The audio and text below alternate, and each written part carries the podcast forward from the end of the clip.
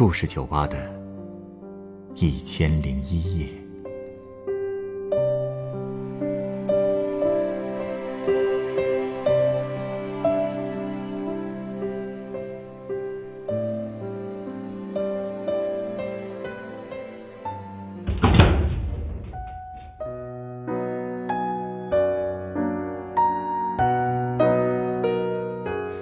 欢迎光临故事酒吧。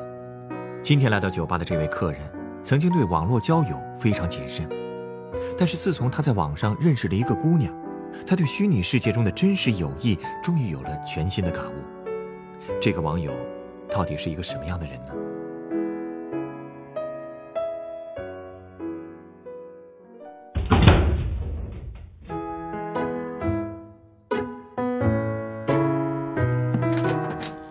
打扰一下，这是你刚刚点的饮料，谢谢。慢用。哎，嗯，有没有人跟你说过，你声音很好听啊？呃，有的朋友倒是这么说过。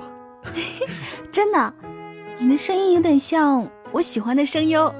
声优？对啊，就是配音演员，给影视剧、动画、游戏配音的那些人。哎呀，真是过奖了。和我闺蜜说几句话呀？让她也听听像不像？啊啊，说说什么呀？随便啊，你就给她听听。就我们都是声控，听到好听的声音就走不动道的那种。最近她心情特别不好，我想让她听听好听的声音，给她鼓鼓劲儿。嗯，好吧。谢谢谢谢，来，手机给你，你就用微信跟她说几句就行。嗯，就是这个叫小易的是吧？对对对。啊，我想想啊。嗯，小易你好。我是故事酒吧的调酒师，你的朋友是我的客人。他说我的声音像你们喜欢的配音演员，就让我跟你说两句。嗯，其实吧，我也不知道该说什么。如果我的声音能让你的心情好一点的话，我会很高兴的。有机会啊，来故事酒吧玩吧，把不开心的事情说给我听一听，回头我送你一杯鸡尾酒。怎么样？哇，老板，太谢谢了，他一定高兴死了。这么说，还行吧？太行了。那就好，回头带他一起来坐坐呗。嗯，其实他家在外地，我们只是网友。哦。可能从传统意义上说，我们根本就不算认识，因为我们一面都没有见过。一面都没见过的闺蜜，这互联网时代这种事情确实很多呀。哎，你竟然不觉得奇怪啊？现在和网友成为好朋友的很常见啊，还有好多通过网络认识结婚的呢。嗯，也是。不过我过去真的不敢想，我能和一个网友成为那么好的朋友，因为我爸的工作就是做网络安全的，所以我从小就被他灌输互联网很危险。很多网友都是魔鬼，磨牙吮血，杀人如麻。这也太夸张了吧！小孩子不都是这么被父母吓大的吗？所以我自打开始上网，就一直特别小心，基本不会和网友有什么深交。直到我开始追星，追谁啊？就是配音演员啊。哦，你不知道，现在网上有好多声控。我和小易啊，就是在一个配音团体的粉丝群里认识的。当时 QQ 和微信都建了群，QQ 群一般都是发通知的，然后微信群就是大家平时聊天用的。大家熟了以后，就开始有一些聊得来的小伙伴，彼此之间加了微信。小易当时就是主动加我为好友的。嗯，其实我之前从来不喜欢加陌生人微信的。因为警惕心很强嘛，可他主动申请了，又在群里问了我一次，我要是再不同意，就有点不好意思了，所以我就加了他。还有另外几个最开始申请的好友，而且我还特别 强迫症的问他们的真名。啊，上来就问真名啊？有点傻是吧？就我好像能问到真名，就感觉更有安全感一些。因为我当时的微信里真的全都是认识的人，再加上我还是一个比较慢热的人，在群里聊天也不活跃，所以刚加完小易之后聊的也不多。真正和他熟悉起来，是因为有一次群里聊到了关于亲戚的事。当时正好是过年，家里就会走亲戚嘛，所以就有人在群里开始吐槽自家的亲戚了。就是那次，我了解了很多小伙伴的情况，小易也说了他自己的事情。他说他是单亲家庭，和妈妈、外婆一起生活，而且他因为肾不太好，所以正休学在家，高中都还没有上完呢。这样啊，嗯。但你知道吗？他最吸引我的呀，其实是他的心态。他讲自己的事的时候，并不是在诉苦，而是特别的平和，有一种千帆过尽仍是少年的那种感觉。嗯，从小就经历过这么多坎坷的孩子，都会比较早熟的。嗯，真是这样。别人在群里吐槽和家人的矛盾。他就很淡定的，然后用自己家庭的情况去安慰别人，还说，嗯，无论如何，离婚是父母的决定，自己能做的就是赶紧成长起来，这样才有能力保护自己想要保护的人啊，报答对自己好、照顾自己的人。至于有些对你不好的人，你有能力以后，自然也就知道如何应对他们了，这样才是最好的状态，而不是四处找人哭诉。然后在收获一波同情心后，自己一点儿也不长进，这样是不能保护和报答对自己好的亲友的。说的很有道理啊。嗯，这些都是他在群里用语音发的。对于家庭完整的人来说，可能这些听上去就会显得站着说话不腰疼。可是从他的嘴里说出来，估计换谁都能接受了。我特别佩服他，可以这么淡定的跟人说出他的情况和对一些事情的看法，可以把自己遭受的痛苦转化成正能量去安慰别人。所以那次群里聊完之后，我就给他单独发了微信，说了好多安慰他的话。其实现在想想，那些话真的一点劝服力都没有。那换我，我绝对听不进去。可他却对我说，特别的感谢我。嗯，这也是我第一次发现小玉真的不是一个简单的女孩。后来我们聊了很多，也有点熟了，我就越发感觉她其实是一个特别暖、特别会照顾人的姑娘。哪怕我比她大，但她在很多方面都比我强，所以我越来越喜欢跟她聊天，喜欢跟她分享自己生活中的喜怒哀乐，因为她总是会真心的回应我。这种真心真的是太难得了，而且啊，他还总是特别主动的关心别人，明明比我小，却总像个姐姐似的催我吃饭、催我睡觉、催我加衣服。我有一次就说他像个老妈子，他就回了我一句说：“还不是因为关心你。”嗯，这种感觉真的很神奇。明明就是毫不相干的两个人，在网上因为共同的爱好而认识，竟然可以互相关心到这种程度。虚拟世界里建立的友谊，竟然会让人觉得这么真实，是不是很奇妙啊？这个很好理解啊。虽然你们认识的途径是通过互联网，可是感情却是真实的。谁说友谊的建立必须得通过见面呢？就像你说的，只要愿意付出真心。怎么认识的，真的没那么重要。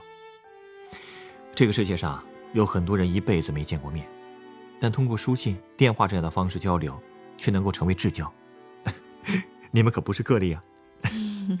也对哈，可能是我过去对网络太恐惧了，才会觉得这种缘分真的很奇妙。你是不知道他有多关心我，每天早上七点他都会给我发早安。然后每天都会催我吃两次饭，晚上九点还会催我睡觉，还真是老妈子呀！可不是嘛。不过我有时候真的没有办法按他的要求去做，因为作业和活动都太多了，熬夜是经常的。不过吃饭添衣这些事儿倒是真的比过去规矩好多了。但可能在他眼里，我仍然是个二十度的下雨天还会穿裙子的二傻子吧。不过我也不会白被他疼的。有一次我家附近举办一个漫展，他喜欢的一个配音演员也会过去搞签售。那天我正好有时间可以去，他提前好长时间就跟我疯狂的表白他有多羡慕我，所以我就答应他一定会给他带签名照。可你不知道，那天漫展的人有超级多，而且我是一大早就过去买了用来签名的周边产品。可签售是在下午，那天可真是累死我了，差点就想放弃排队等签售了。我也跟小易说了现场的情况，他特别通情达理，一个劲儿的劝我回家，让我小心钱包啊什么的。但是，他越帮我打退堂鼓，我就越想坚持下去。我真的不想让他失望，只想着给他带一张签名海报回去。啊，后来我终于排到了，我还跟他拨通了一个微信视频聊天。让他也能近距离感受一下漫展现场大家有多疯狂。在请那个配音演员签名的时候，我也转达了小易希望我转达的话。其实很简单，无非就是感谢他带来的优秀作品，工作辛苦啦，嗯，要注意身体，以后还会支持什么的。不过当时我也是太激动了，说话都没了逻辑，只知道往外蹦关键词了。真没有想到，喜欢一个配音演员，也可以到这种程度。哎，你可别小看做配音工作的，他们都是用声音、用生命在表演，可有感染力了。这样啊？真的。那天帮小易签完名，我一看手机，发现他那边已经哭得稀里哗啦了。他一边哭还一边说：“真好，真好。”我之后还笑话他怎么哭成这样了。然后他还理直气壮地反驳我说：“等你见到自己偶像的那天，如果也这么近的距离，还不知道你什么样呢。”这么一想也有道理。嗯，这可能也是我们聊得来的原因吧。一起追星的女孩总是能特别理解彼此，可以为偶像一起尖叫打 call 的感觉，真的超级棒。哎呀，年轻真好啊！不过我好像从来就没追过什么星，这种激动的心情，还真的是没怎么体会过。我知道，其实有很多人都不理解我们，觉得追星的女孩都很肤浅啊什么的。但他们不知道，追星对于我们来说，就是为了让我们成为更好的人，也是给生活一些动力和希望嘛。特别是对小易更是这样，本来在家休息就已经很无聊很难受了。如果还没有几个喜欢的偶像，生活还有什么乐趣呢？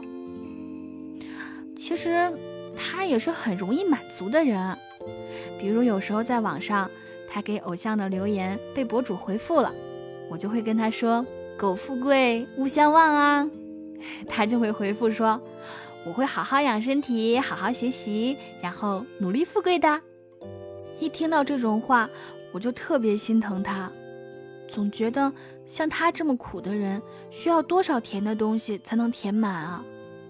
可他却跟我说：“你错了，我哪怕心里再苦，只要一丝甜就能填满。”他就是这么一个特别容易满足的人，而且他还能把是非分辨得很清楚，哪怕是自己喜欢的偶像在网上被人骂，他都能特别理智地发表自己的看法。哦。有一次，我们在网上劝一个有自杀倾向的人，劝了好久都没有什么效果。这时候，小易又站出来了，他说自己也有得抑郁症的经历，说这种事别人劝了也是没什么用的，让大家别着急。然后他就自己跟那个人联系了，他用自己的亲身经历去跟那个人沟通，不断的跟他说再给自己一点机会啊什么的。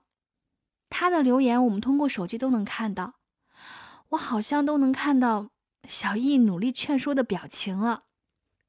后来那个人被劝住了吗？劝住了呀。嗯，虽然劝他的不止小易一个人吧，但我觉得小易也是功不可没的。其实一直以来，小易也没做过什么惊天动地的大事儿，但是却一直在帮大家解决生活中的烦心事。我跟爷爷奶奶聊起他的时候，他们都说小易肯定积了不少功德呢。没错，世界上的大多数人都成不了大英雄。人这一辈子最难得的是在每一件小事上都待人以善。这种事情日积月累，可是不小的功德。没错，而且虽然他出不了家门，但他却特别热爱生活。平时他会在家给外婆和妈妈做饭，没事的时候还会自学高中课本，还说希望以后回学校上课不会落下太多的课程。对了。他的手工艺品做的也特别好，他把自己做的那些小物件摆在家里，还拍给我看，特别温馨。前两天我出去玩了一趟，回来跟他聊了好多旅途中的见闻什么的。我知道他现在还没有机会出去看看，所以我答应他，以后无论去哪儿，都会把最美的景色拍给他。我还打算去江苏找他玩呢。如果能见到他，我一定要跟他请教请教他的生活之道。生活之道，我觉得他应该不会特意总结什么生活之道吧？他的道啊，不都体现在日常的言行里了吗？其实我也知道，我就只是真的很佩服他的自我调节能力。虽然他也有很痛苦的时候，但却不会因为一件事让自己难过太久。和朋友发泄一下，哭一鼻子之后，就能很快调整好情绪，好好生活。这种生活状态一直都是我特别希望拥有的。嗯，其实你只要多和像他这样的人接触，这样的生活状态，你迟早也会有的。毕竟，人以群分嘛。有道理哈。哎，对了，小易的病好治吗？不会要一直在家休养吧？嗯，他的肾病其实是老毛病了，日常生活倒也没有什么影响，但是身体总是时好时坏的。前两天他又说自己身体状态不太好，每次他这么说，我就特别的揪心。他跟我说要做的那些检查，听上去就特别恐怖，特别疼。可就算查了，也没法查明所有的原因。有时候我真想跑到他身边去陪陪他，嗯，可惜没有条件。所以我平时真的是把天上地下各路神仙都求了一个遍，希望他可以快点好起来。你说，这么好的人，又积了那么多的德，肯定会有福气的吧？你不觉得他已经很有福气了吗？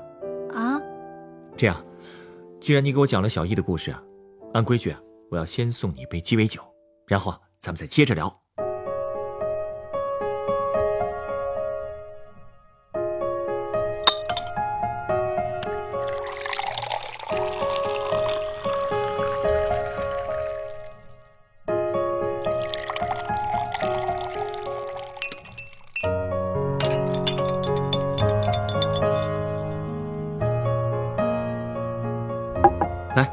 这是你的鸡尾酒，它是由可可豆利口酒、柠檬汁、糖浆和苏打水调成的，名字叫做可可豆飞士。可可豆，就是巧克力豆吧？哼，还有这种酒呢。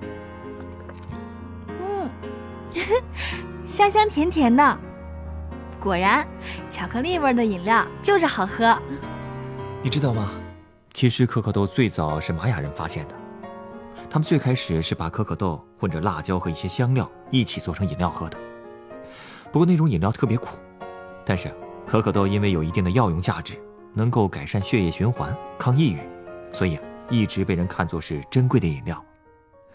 后来这种苦水呢传到了西班牙，人们为了改善口味，把可可豆磨成了粉，加上糖、蜂蜜和香草，就形成了最早的热巧克力，味道也好了很多。后来。人们又开发出了固体巧克力，还有这样的鸡尾酒，可可豆的味道才会越来越好。这里面还有这么多故事呢，真是长知识了。送你这杯酒，其实也是为了回答你刚才的问题。问题？就是关于小易的福气的问题。我觉得，他最大的福气有两个，一个是他的善良和坚强，一个就是拥有了像你这样的好朋友。可可豆因为本身散发着诱人的魅力，因而才会被人喜爱。这样的喜爱又促使人们对它进行着改进，去除了它原有的苦涩。这就像友谊吧，我们为了朋友付出着自己最好的心意，同时也因为友谊，自己的痛苦也在慢慢的消解。套用你刚才的一句话，不仅追星能让我们成为更好的人，友谊更是这样。我们谁也无法预测人生道路的前方会出现什么，但你和小易一定要相信，哪怕遇到再多的坎坷，你们都是彼此的可可豆，也都是彼此的香草和蜜糖。只要彼此扶持，生活的味道就一定会是香甜的巧克力味的。